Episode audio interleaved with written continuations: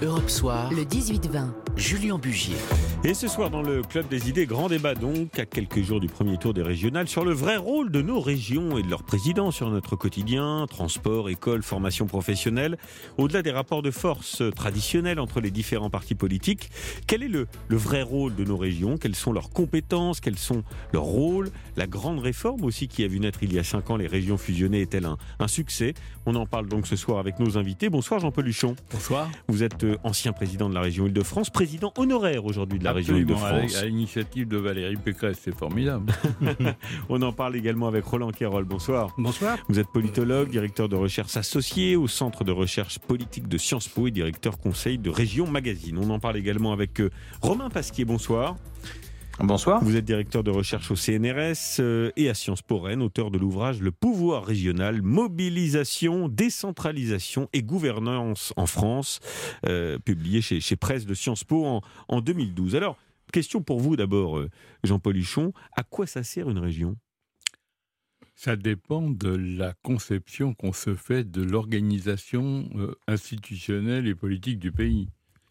Tant qu'on restera Vous avez sous- 30 secondes, Non, c'est mais simple. tant qu'on restera sous cette forme totalement jacobine, etc., euh, euh, ça sera difficile pour les régions. Sinon, c'est le lieu euh, par excellence de la vie quotidienne et de l'amélioration de la vie quotidienne. Mais est-ce qu'elles ont un vrai pouvoir, ces régions? Je rappelle, hein, selon le nouveau pris. découpage, il y a 12 régions métropolitaines, deux régions d'outre-mer, Oui. et trois collectivités territoriales qu'on appelle uniques, Hmm. la Corse, la Guyane et la Martinique. Est-ce que quand on est président de région, comme vous l'avez été, aujourd'hui peut-être plus encore, est-ce qu'on a un vrai pouvoir sur la vie quotidienne des gens? Oui, sur des sujets absolument majeurs, les transports, la formation, l'éducation, euh, l'aménagement du territoire et bientôt, j'espère, le développement économique puisque les, les nouvelles compétences des régions sont en train de se mettre en place. Mais ça reste au plan politique un peu des nains Hmm. par rapport à, au pouvoir d'État. Et, et- et il faut se souvenir que les, les départements ont bien survécu à toute cette période de remue-ménage autour des institutions Oui. et des collectivités locales et qu'ils ont montré leur existence dans la proximité. Donc les régions, elles sont à la fois dans la stratégie économique, sociale, Hmm. et aussi elles sont dans la proximité quand même parce que bah, quand vous avez, euh, euh, comme en Ile-de-France, que j'avais euh, 470 lycées, Oui. euh, vous, avez, vous, vous traitez le cas d'un million et quelques d'élèves euh, qui passent comme l'essentiel de Oui. leur journée. Donc, euh, c'est- capital. Quant au Oui. transport, Et, et puis on va rentrer dans le détail, mais euh, les transport, transports, vous 12 gérez les 12 TER, hein, Oui. les régions gèrent les TER, oui, Euh, c'est important pour la vie euh, et le transport euh, des, des, des gens au quotidien.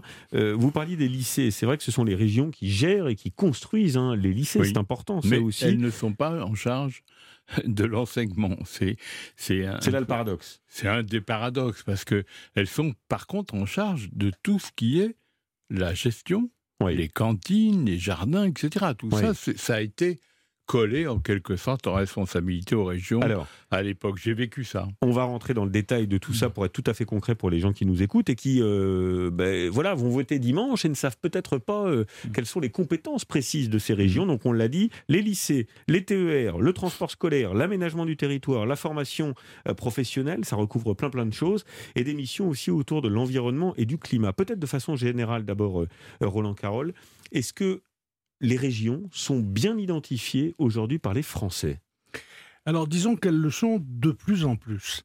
Euh, au, au fond, d'année en année, euh, de sondage en sondage, on s'aperçoit que les gens connaissent mieux. euh, D'abord le nom de leur région, à peu près les, les départements qui la composent, un peu moins ceux qui la dirigent. Oui. Mais, et ils disent, souvent sans connaître beaucoup plus que ça, sans pouvoir énumérer les compétences, que vous venez de le faire, euh, ils se disent de plus en plus attachés à la région. Euh, les Français sont moins attachés à la région qu'ils ne sont au pays, à la France, Oui. ni même qu'ils ne sont au département et surtout à leur commune, mais ça monte. Oui. Tous les ans, on aime un peu plus Malgré sa cette région. fusion et ces, ces grandes régions, parce qu'on avait Oui, dit ah, ça va être des grands trucs, Au on va mélanger des gens de cultures différentes. au contraire, le fait qu'on les a ramenés à 12 ou 13 avec la Corse, euh, ça simplifie un petit peu les choses et ça a plutôt permis à l'opinion publique de se déterminer plus facilement par rapport à la région. Mais regardez, quand on a fait, on a fait dans Région Magazine un sondage sur la notoriété et l'image des différentes, de tous les présidents de région. Et on s'est aperçu que ceux qui étaient dans leur propre région, le plus connu, c'était ceux qui avaient par ailleurs un rôle national. Xavier Bertrand, Madame Pécresse, Monsieur Morin. Ils sont plus connus des, habitants, non pas pour le rôle de président de conseil régional, mais pour leur rôle national. ça rejoint ce qu'on perçoit un peu en tant qu'observateur euh, et ce que nous montrent les sondages. C'est-à-dire qu'aux élections régionales, on vote d'abord pour un, pour un parti, pour un leader avant de voter euh, vraiment pour un programme. C'est-à-dire qu'on on vote. Là, il va y avoir probablement, c'est ce que montrent les enquêtes d'opinion, probablement d'abord une prime au sortant. Euh, vous savez, faire une politique très différente des autres dans une région, quand on doit s'occuper euh, des transports, euh, des cantines, etc., bah, il faut être vraiment très malin pour trouver un moyen de faire une vraie politique qui soit pleinement de gauche ou de droite ou écolo. Donc on, on, fait des compromis, on fait des politiques qui se ressemblent franchement d'une région à l'autre, qui sont d'ailleurs souvent votées par les différents partis politiques, souvent à l'unanimité dans certaines régions.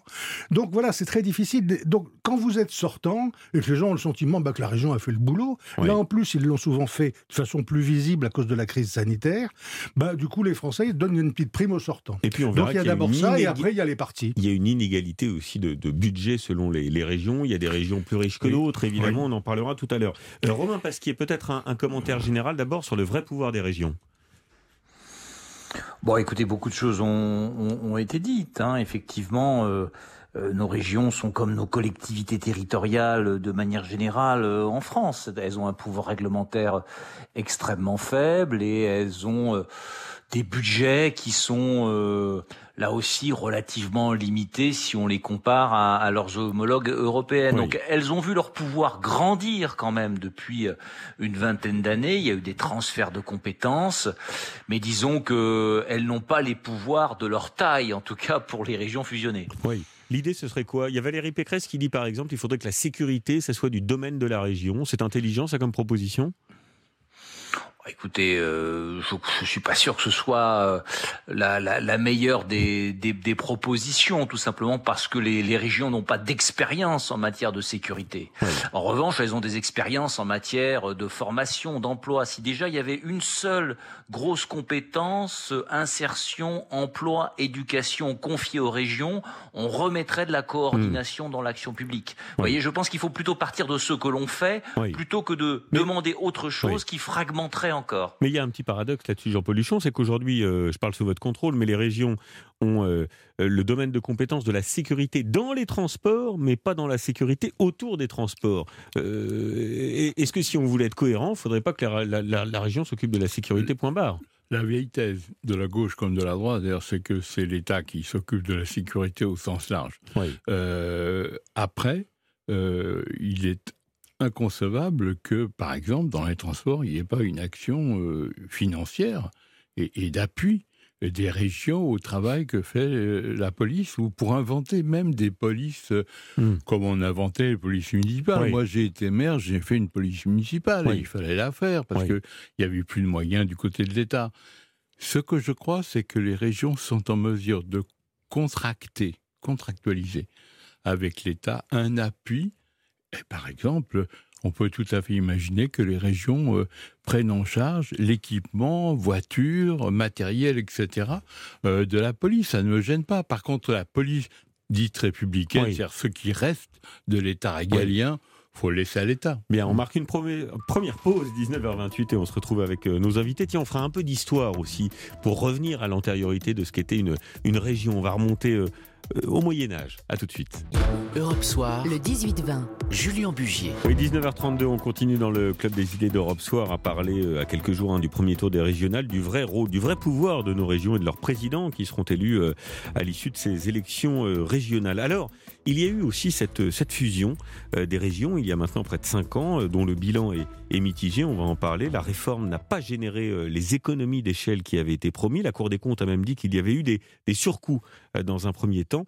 Et c'est vrai que sur un plan euh, euh, d'attachement culturel aussi de la part des habitants, euh, ça avait suscité pas mal de débats, à l'image de cette chanson Alsacinée qui avait été chantée par un collectif d'artistes alsaciens pour dénoncer la fusion de l'Alsace, ils n'étaient pas contents du tout, avec la Lorraine et la Champagne-Ardenne.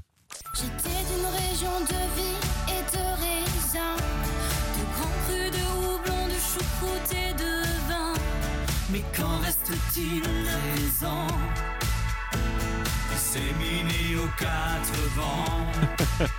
Voilà, ça fait sourire, ça fait sourire nos invités. Euh, Roland Quirol, vous êtes euh, politologue, directeur de recherche associée au Centre de recherche politique de, de Sciences Po. C'est vrai que ça avait suscité pas mal de, de méfiance, d'inquiétude, euh, de marier des, des populations avec des attachements culturels et, Et des vous savez, et vous savez ça, pas. ça continue. Et ça continue. Ça continue. Dans la région dont parle la chanson, bah, a encore, on s'aperçoit, beaucoup d'Alsaciens qui, euh, le fait d'être mariés avec les Lorrains, et j'allais dire, et a fortiori avec Champagne-Ardenne, cette histoire de Grand Est, Grand Est, ça leur donne pas cette identité euh, pour laquelle ils avaient une empathie très profonde, qui était l'Alsace. Ouais. Et, et donc c'est pas toujours, c'est toujours pas réglé. Bien. Vous trouvez que c'était une bonne réforme, cette réforme de la fusion des régions, euh, Au, Jean-Paul Duchamp? au départ, la réforme est purement politique. hein. Il y a un grand échec du gouvernement. Valls se dit il faut que je fasse quelque chose de tout à fait euh, nouveau et intéressant. Donc on va lancer ça. On fait ça sur des coins de table. Ça a été fait quand même, franchement, d'une manière extrêmement amateur. hein. Ah oui. Ah oui, et même avec des contraintes politiques idiotes, euh, la Bretagne, les Pays de Loire, etc. Mais bon, C'est le président de la République lui-même à la fin sur la carte il a fait qui a choisi main. les Il a fait à la derniers- main, Je pose la question parce que ça pose Mais- une question, Jean-Paul Duchamp, fondamentale. Euh, les régions suscitent un débat depuis toujours entre les partisans d'un découpage respectueux des identités locales, ce qui était plutôt le cas Bien sûr. précédemment, et ceux qui veulent au contraire renforcer l'efficacité de la gestion administrative. C'est ce qui avait été vendu euh, pour promouvoir cette réforme. Oui, mais honnêtement, euh, si vous prenez la Grande Aquitaine, ouais, dirigée par un ami euh, qui va sans doute repasser, là, bon, la Grande Aquitaine, euh, mettre le Limousin, la Charente, Bordeaux, tout ça n'est quand même pas d'un très grand Oui. sérieux. Mais il est de fait que maintenant, euh, ces fusions se sont passées quand même sans drame Oui. et que euh, y a une identité qui est en train de se construire. Ce qui est dommage, c'est qu'il y avait une identité régionale, par Oui. exemple la Picardie avait une vraie identité, oui. etc. Et d'un seul coup, euh, on les a fait pour repartir à zéro. oui. Euh, mais bon, euh, là-dessus, il faut, faut Bon, reconnaître La qu'il y a... Nouvelle-Aquitaine, Alain Rousset, c'est de lui dont Oui, vous parlez. oui. Alors, il y a aussi l'Occitanie, par exemple. Alors là, c'est une énorme région, Énorme, 6 énorme, millions ouais. d'habitants, 13 départements Comme qui vont de l'Aveyron euh, aux Hautes-Pyrénées, Mm. euh, qui a vu fusionner le, le- le Midi-Pyrénées et Languedoc-Roussillon. Euh, 7000 fonctionnaires ou agents avec des rivalités fortes, hein, comme entre Toulouse et Montpellier. Est-ce qu'on s'y retrouve là-dedans, euh, euh, Roland Quérol? Est-ce qu'on s'y retrouve dans ce... y avait ce quand grand même, truc il- Il y avait administratif? probablement quelque chose de raisonnable à vouloir faire de plus grandes régions, qui a un véritable poids dans le pays, notamment un, poids économique, puisque l'idée c'est quand même dans la loi de Mais il y a une 64 qui crée les régions, entre les on dit, territoires. oui, on dit dans, dans la loi de 64, on dit qu'elles vont avoir en charge le développement économique. Elles n'ont toujours pas vraiment Non. toutes les clés du développement économique. Et l'une des clés du développement, c'est quand même la taille. Oui. Et, et de ce point de vue, c'était pas complètement absurde, mais c'est vrai que quand on veut faire de la taille, ben, on gomme des disparités, Oui. euh, des, des sentiments d'appartenance. At- Attention, parce que la taille ne veut pas tout dire. C'est-à-dire que aujourd'hui, si vous prenez la Catalogne, trois fois moins que la région parisienne, etc. Beaucoup plus de moyens, beaucoup plus de force, beaucoup plus de C'est une poids. région riche. Donc, euh, comme le disait euh, justement Alain Rousset et d'autres présidents dont j'étais, euh, la question n'est pas dans l'étendue du territoire, les fusions plus ou moins acceptées, elle est dans les pouvoirs que l'on donne vraiment aux régions. Et vrai. ça, aujourd'hui, on ne leur a pas donné assez du plan éco- au, au plan économique. Mais Oui. elles, elles ont compris, les régions. Elles se sont battues sur la pandémie, etc., pour montrer qu'on avait besoin d'elles. Et quand on a besoin d'elles, elles étaient obligées de concéder un petit peu. Alors, je vous pose la question sur les identités euh, euh, fortes euh, culturelles, et j'ai pris volontairement cet exemple de l'Occitanie parce que pour promouvoir cette fusion des régions, il avait été diffusé un, message par le rectorat de, de Toulouse. C'est la région Midi-Pyrénées et le rectorat de Toulouse qui ont choisi un langage de jeunes. Franchement, ça fait sourire. Pour expliquer la fusion de ces régions aux collégiens, lycéens et aux apprentis dans une vidéo dite pédagogique. Écoutez ce que ça donne. Salut les gens Alors comme ça, ça y est.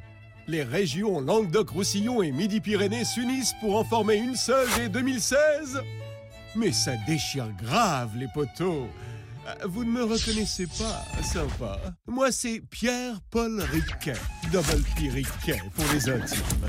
Voilà, ça fait sourire. Alors, euh, le ton est donné parce que euh, Pierre-Paul Riquet, c'est l'homme qui a conçu et réalisé le canal du Midi hein, euh, au XVIIe siècle, rebaptisé Double P Riquet, portant une casquette sur la vidéo diffusée sur YouTube et des chaînes en or. Des fois, on se demande si on se fout on se fout pas de la tronche des jeunes quand on voit ce genre de truc. Mais passons. Romain Pasquier, l'attachement territorial, est-ce qu'on l'a un peu laissé de côté au profit d'une meilleure gestion administrative?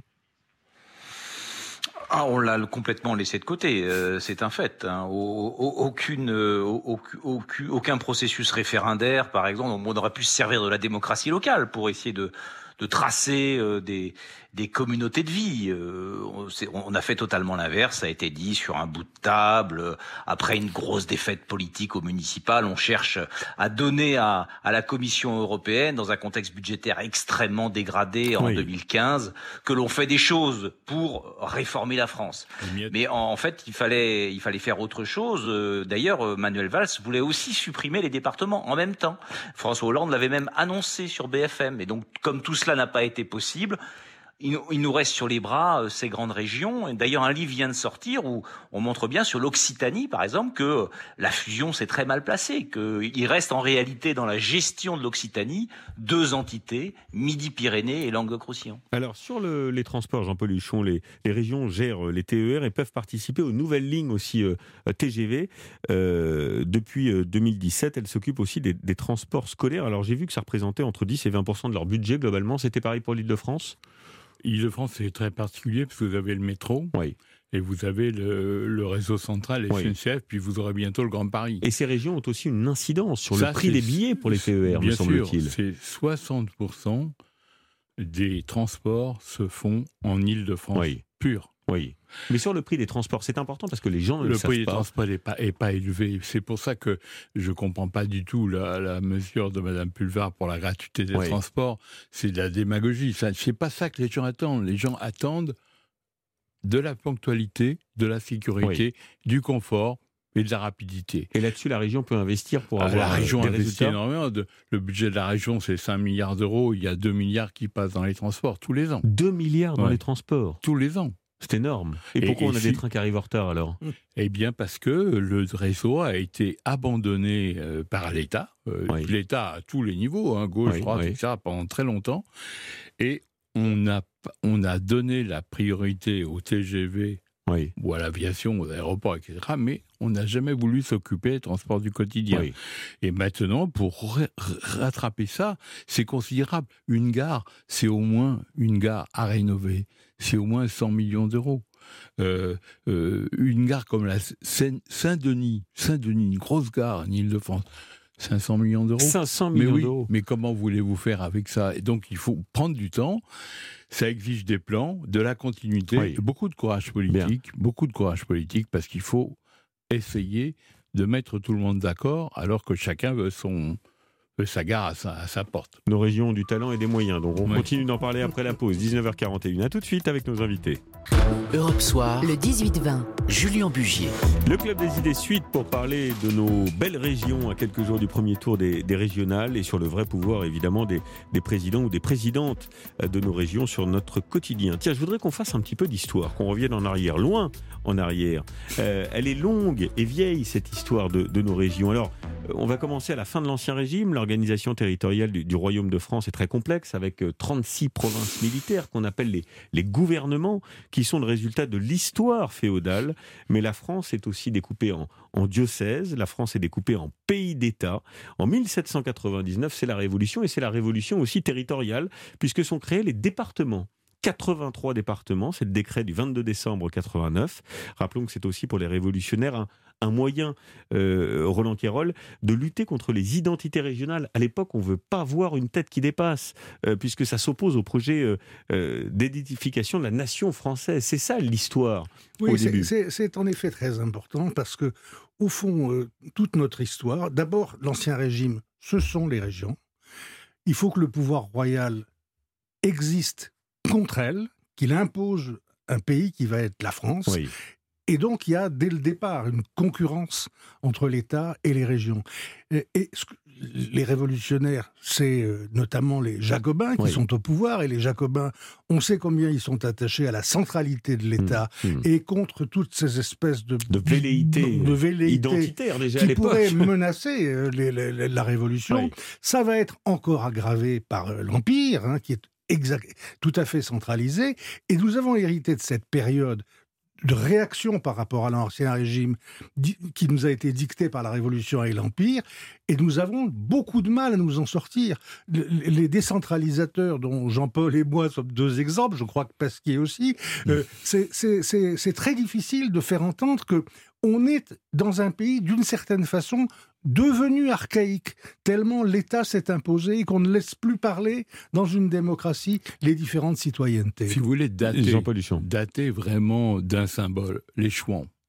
Oui. Les Chouans, on massacre les Chouans. C'est la République qui massacre les Chouans.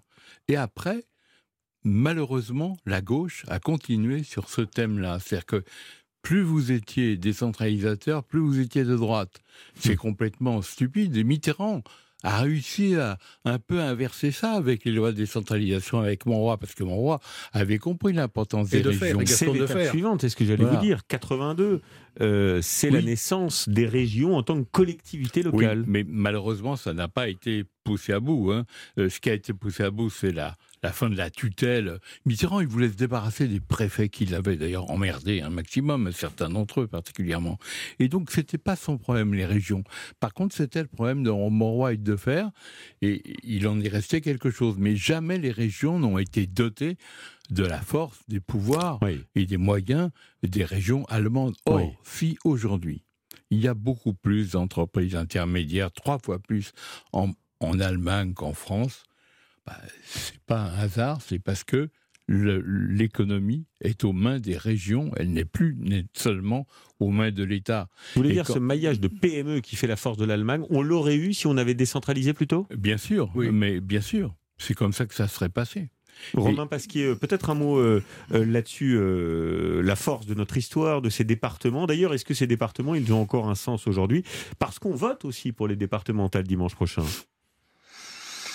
Écoutez, oui, euh, ils sont inscrits dans l'histoire, hein, vous l'avez rappelé, 1789, donc ils ont, ils ont un sens. Après, euh, tout dépend le sens que l'on y met. Euh, Ils ont plus grand sens économique, par exemple. Euh, effectivement, c'est beaucoup plus les métropoles et les régions qui, dans les territoires, euh, impulsent les stratégies, financent les dispositifs, etc. Mais sur l'action sociale, sur euh, voilà ce vieux référentiel euh, républicain, notamment dans les milieux ruraux, euh, le département euh, garde une une vraie réalité. En milieu urbain, euh, c'est déjà beaucoup moins le cas. Oui. hein. Qui connaît son conseiller départemental Oui. en plein centre-ville de Lyon ou de Marseille euh, peu, peu de personnes, à vrai dire. Roland Carole. Oui, je voulais dire que budgétairement, évidemment, les départements, c'est très important, puisque ça gère le social. Enfin, il ne faut pas s'y tromper. La plupart des- de ce qui est payé socialement pour les Français, Hmm. c'est l'État qui le débourse. Et ils se contentent de tenir la caisse, les départements. Autrement dit, c'est un tour de passe-passe. On fait croire comme ça aux départements qu'ils ont un gros pouvoir. Ça permet d'avoir des conseillers départementaux, des présidents de département, des hôtels de département. On fait comme si on était un pouvoir politique important, Oui. mais ne nous y trompons pas, ça n'est plus vrai. Bien, il nous reste quelques secondes, Jean-Paul Duchamp. Je voudrais pro- profiter de votre, euh, votre présence pour vous demander, un, euh, où est le Parti Socialiste là-dedans Et deux, est-ce que cette vague qu'on annonce, ou cette dynamique en tout cas pour le Rassemblement National, ça vous inquiète? Oui, mais c'est- juste le fruit de la situation dans laquelle vit le pays depuis plusieurs années. C'est aussi le fruit des énormes erreurs et de la faiblesse du Parti socialiste et de ceux qui ont succédé à Mitterrand, Rocard, etc. On a, on a des dirigeants qui sont pas au niveau et, et on a un projet qui n'est pas au niveau non plus. Et donc, euh, qu'est-ce qu'il a fait Le Parti socialiste y va, sans doute, euh, on espère, Oui. conserver quand même quelques, quelques régions parce que Vous voyez Euh, quelqu'un émerger aujourd'hui pour prendre le- la relève? Je, je vous pose la question parce qu'évidemment, tout le monde pense à Anne Hidalgo. Vous avez euh, moi j'y pense pas. beaucoup côtoyé, mais vous, vous n'y pensez pas. Pas du Ce tout. n'est pas la femme de la situation Ah, pour relever le Parti Socialiste. Non, parce Pourquoi? que bon, parce que Paris, la province, etc. Et puis parce que bon, je pense qu'il faut quand même avoir davantage de comment dirais-je, de recul euh, et d'expérience. Euh, voilà, quand vous avez eu comme des dirigeants comme euh, Mitterrand, Oui, Rocard, oui. Chirac, etc., on n'est quand même pas dans le- la même catégorie. Hein. Bien. Merci, euh, voilà qui est dit. Merci euh, Jean-Paul Luchon, merci Roland Quérol, merci euh, Romain Pesqui- Pesquier d'avoir participé au Club des idées sur ce sujet, pas forcément facile, mais très concret euh, pour vous qui nous écoutez, des, des régionales, premier tour donc ce dimanche. Europe 1, Julien Bugier. Restez avec nous 19h49 dans quelques secondes les archives d'Europe Soir. On vous racontera ce soir la grande histoire de la première grève des femmes en 1991. À tout de suite.